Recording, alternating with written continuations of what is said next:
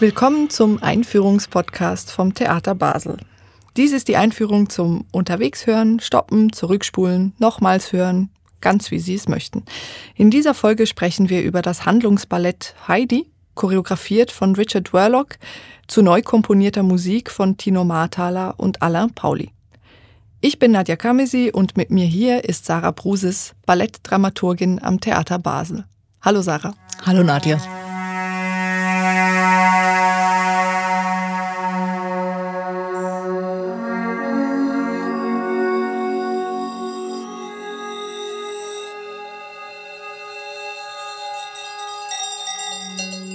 Heidi ist die vielleicht bekannteste Schweizer Geschichte überhaupt. Ähm, sie hat geradezu Weltkarriere gemacht, was wir später nochmals aufgreifen werden.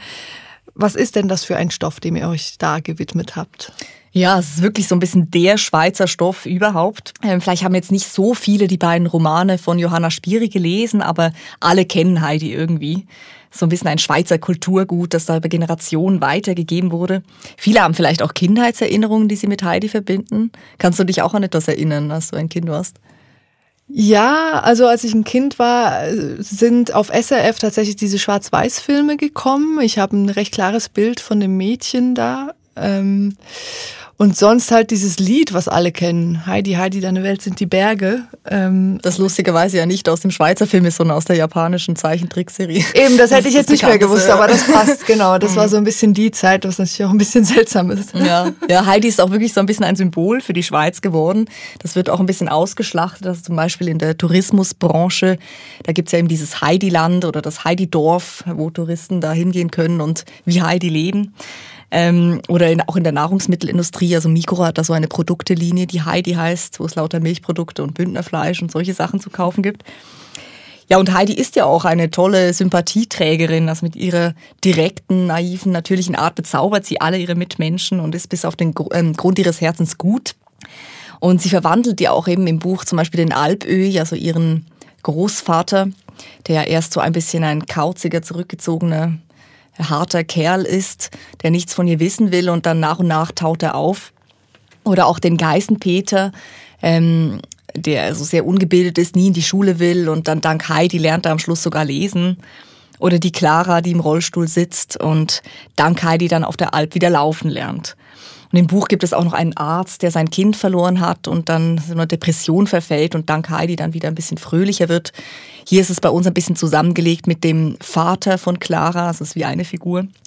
Und bei uns im Ballett ist auch die Tante Dete ähm, ein bisschen positiver ähm, gedeutet. Also es ist ja eigentlich so ein bisschen die böse Figur, die Heidi ähm, gegen ihren Willen erst zum Alpöhi bringt und dann nach Frankfurt ähm, sie so hin und her schiebt. Und bei uns äh, versöhnen sich die beiden dann auch am Schluss. Also die wird auch eigentlich zum Positiven verwandelt. Was ist es denn, das äh, diesen Stoff heute noch so aktuell macht? Die Bücher sind ja ziemlich alt.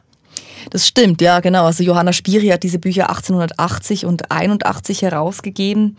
Das erste hieß Heidis Lehr- und Wanderjahre und das zweite Heidi kann lernen, was es gelernt hat. Die sind schon eigentlich sehr alt ähm, und eben das merkt man auch so ein bisschen an diesen ewig langen Landschaftsbeschreibungen, bisschen patriotisch und auch so sehr verbunden mit so Frommheit und so weiter. Aber trotzdem sind da auch sehr aktuelle Themen drin, also zum Beispiel diese Zugehörigkeit, Heimat, Heimweh-Thematik. Ähm, ist ja gerade jetzt auch vor dem Hintergrund ähm, von Migration, Flüchtlings äh, Strömen und Kriegen eigentlich ein sehr, sehr wichtiges Thema, das auch wirklich sehr brisant ist. Oder auch dieses Thema von den beiden Welten, Stadt und Land. Also Heidi ist ja so ein bisschen zwischen diesen beiden ähm, hin und her gerissen und ähm, auch so arm und reich. Also die Familie auf dem Land, die sind ja alle leben in sehr ärmlichen Verhältnissen, haben zu wenig zu essen und die Familie in der Stadt ähm, bei Clara, die leben in Saus und Braus und Heidi ist da irgendwie dazwischen und schafft es aber auch irgendwie beide Welten zu verbinden und auch, dass die eigentlich einander dann helfen. Und ich glaube auch, dass heute diese Sehnsucht nach dem, diesen idyllischen Schweizer Bergen, der Natur oder auch ein bisschen diesem einfachen Leben auch wieder gewachsen ist. Also zur Zeit von Johanna Spiri war es wahrscheinlich die Industrialisierung, die die Menschen irgendwie da ein bisschen davon entfernt hat. Und heute ist es vielleicht Globalisierung, Digitalisierung. Und ja, umso mehr sehnt man sich dann auch nach diesem Leben. Ja, wir haben ja vorhin kurz äh, schon gesagt, dass es äh, viele Varianten von Heidi gibt, beziehungsweise dass es Filme gibt und eine Anime-Serie und aber es wurde schon in allen möglichen Formen erzählt. Kannst du vielleicht ein paar davon nochmal aufzählen? Ja, eben, es gibt sehr viele Filme, auch einige Schweizer Filme. Ich glaube, so die bekanntesten äh, sind die aus den 50er Jahren, die du wahrscheinlich auch gesehen hast als Kind. Mhm. Der eine kam 1952 heraus und hieß Heidi unter der Regie von Luigi Comencini. Der andere 1955 unter dem Titel Heidi und Peter von Franz Schnieder. Ähm, und dann eben ist auch diese japanische Zeichentrickserie sehr bekannt aus den 70er Jahren. Aber es gibt auch ganz viele andere Serien und Filme, Comics, Mangas, Bilderbücher, sogar als Musical wurde es schon mal gemacht und das Kindertheaterstück, aber eben noch nie als Ballett oder als Tanzstück. Das heißt also, hier hat Richard Rellock sich etwas Neues geangelt. Ja, und was erwartet uns denn jetzt an diesem Abend? Genau, dadurch, dass natürlich ähm, das Stück noch nie als Ballett gemacht wurde, ähm, hat Richard Rellock hier von Scratch auf eigentlich alles neu kreiert. Also eben, es ist eine Uraufführung und auch eine ganz neue Musik, die extra für den Abend komponiert wurde von Tino Marthaler und Alain Pauli. Und Richard Rellock bleibt eigentlich recht nah an der Originalstory und hat als Ausgangspunkt den ähm, neuen Film von 2015 genommen, äh, unter der Regie von Alain Sponer und mit Bruno Ganz als Alpöi. Ähm, dieser Film äh, fasst eigentlich auch beide Bücher in einem zusammen und ist dadurch auch so, treibt die Handlung so ein bisschen zügiger voran. Das hat uns natürlich jetzt auch sehr geholfen, weil man jetzt auch einen Ballettabend nicht länger als eineinhalb Stunden machen wollte und irgendwie ähm, das, also die Geschichte auch ein bisschen zusammenkürzen musste. Aber trotzdem hat äh, Richard Verloc auch ein paar Umdeutungen oder Überraschungen. Mhm. Ähm, zum Beispiel, also hat er auch ein paar Figuren weggelassen oder zusammengelegt. Ähm, oder auch ein paar neue Elemente dazugefügt, wie zum Beispiel das Ziegenfest. Also in diesem Dorf gibt es in dieser Ballettversion ähm, jährlich oder ich weiß nicht, regelmäßig ähm, ein Fest, wo sich alle Männer als Ziegen verkleiden und eine Ziege geschlachtet wird. So eine Art Ritual. Ähm, vielleicht auch ein bisschen mit einem Hint auf die Basler Fasnacht.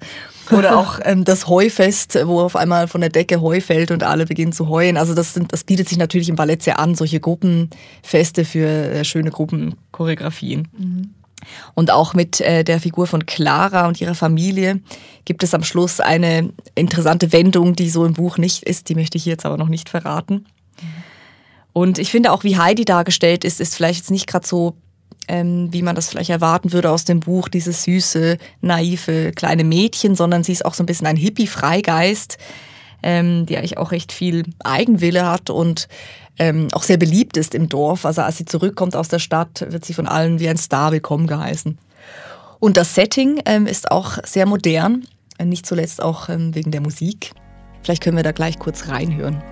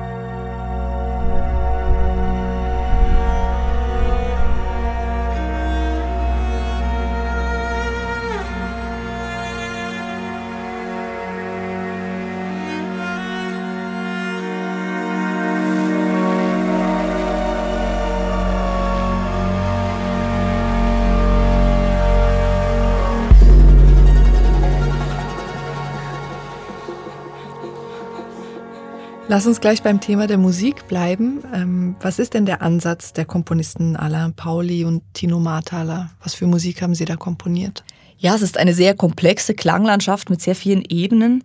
Hier haben wir jetzt gerade ähm, einen Teil auf dem Land gehört. Hier haben wir ein bisschen weichere, sphärischere Klänge auch so natürliche Instrumente wie Cello, Klarinette, aber auch sehr schweizerische Sounds wie Alphorn, Jodel. Später kommen mal noch Löffel vor, das sind so Holzlöffel, also ein Instrument. Mhm. Aber auch Geräusche wie Kuhglocken oder Tauben, andere ländliche Geräusche. Also es sind sehr viele Ebenen, die da sich ergänzen und sich auch ständig ähm, verändern, neue Atmosphären schaffen und viele Bilder wecken. Es gibt auch gesprochenen Text ähm, in der Klanglandschaft. Hier haben wir gehört, das ist aber schön da. Das sind Zitate aus den alten Heidi-Filmen, also von den 50er Jahren. Ähm, aber sie haben also jetzt nicht den Original, äh, die Original-Soundfiles genommen, sondern sie neu aufgenommen. Mhm. Und auch Geräusche mit Steinen sind sehr zentral. Ähm, das kam daher, dass Richard Rellock die Vorstellung hatte, dass der Alpöhi auf seiner Alp alles Mögliche aus Stein anfertigt. Das sieht man auch ein bisschen am Bühnenbild. Und so haben sie hier auch sehr mit Steingeräuschen experimentiert, die aber auch ähm, auseinandergenommen, digital neu verändert, äh, unter anderem mit der sogenannten Granularsynthese.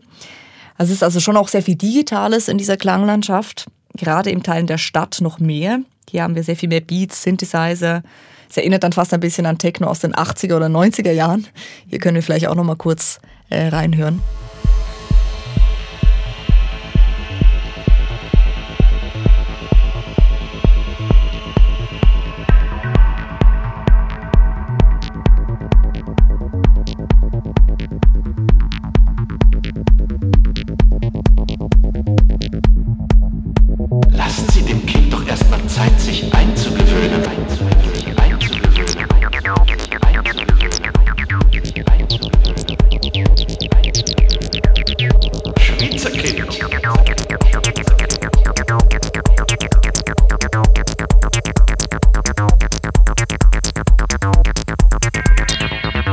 Was man im Teil der Stadt auch gut hören kann, sind so Geräusche, also Stadtgeräusche, zum Beispiel Zuggeräusche. Ähm, gerade in dem Moment, als Heidi dann abreist vom Land in die Stadt oder wieder zurück. Ähm, und das wird dann mit den Rhythmen vermischt. Vielleicht können wir hier auch noch mal ein Ohr davon nehmen.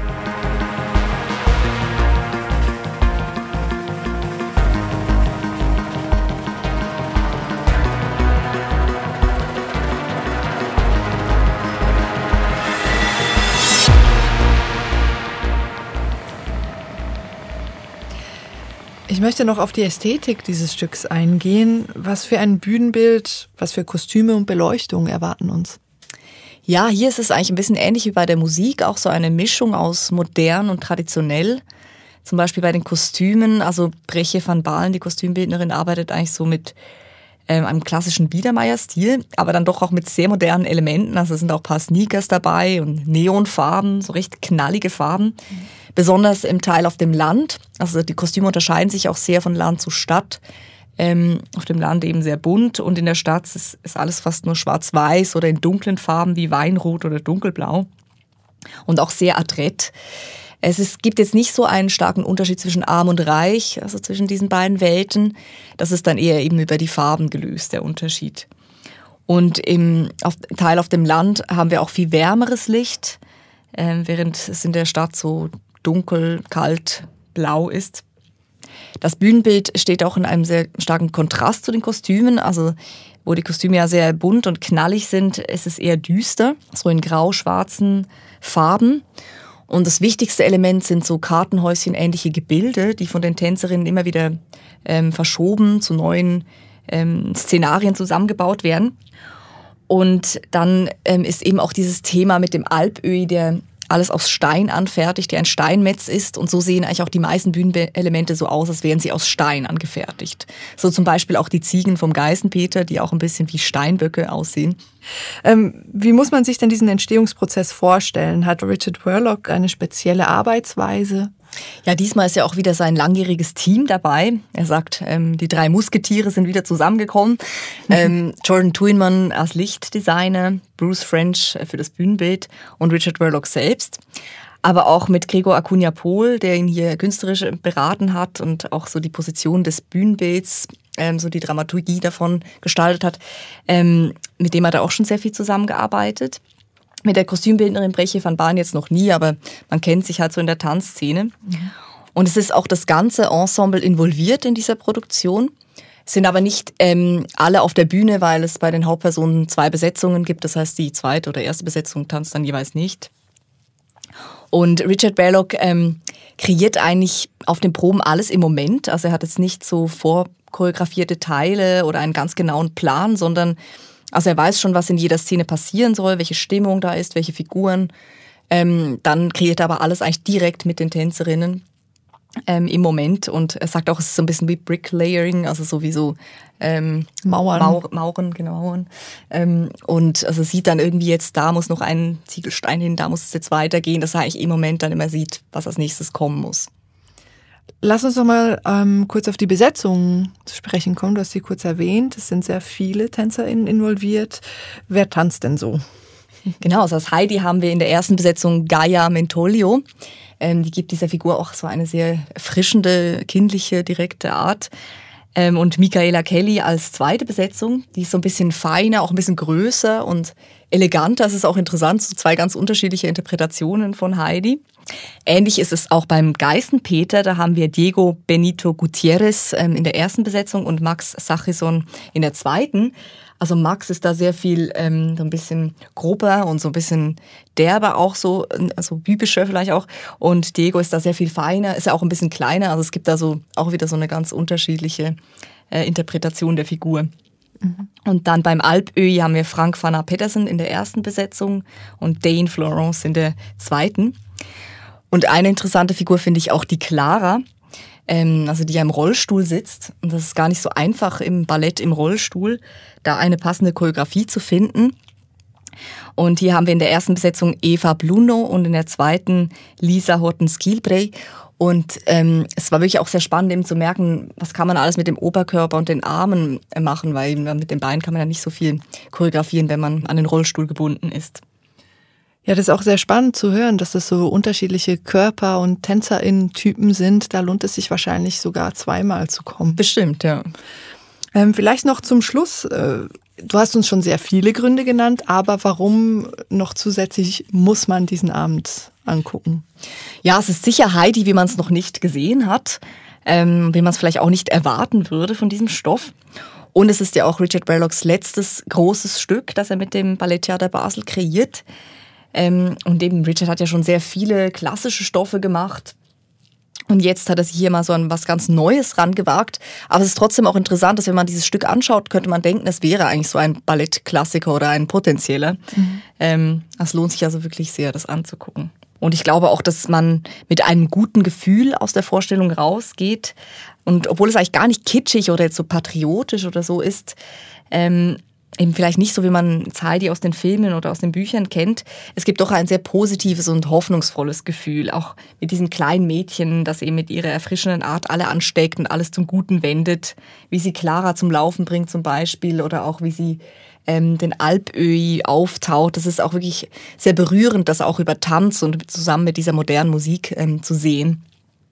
Und es gibt eben ein schönes Happy End zum Schluss, was man wahrscheinlich in Zeiten wie diesen auch sehr gebrauchen kann.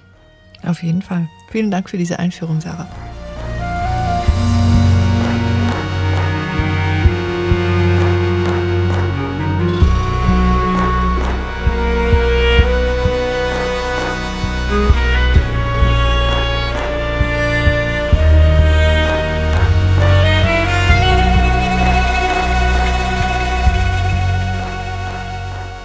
Heidi können Sie in den Spielzeiten 21, 22 und 22, 23 auf der großen Bühne sehen.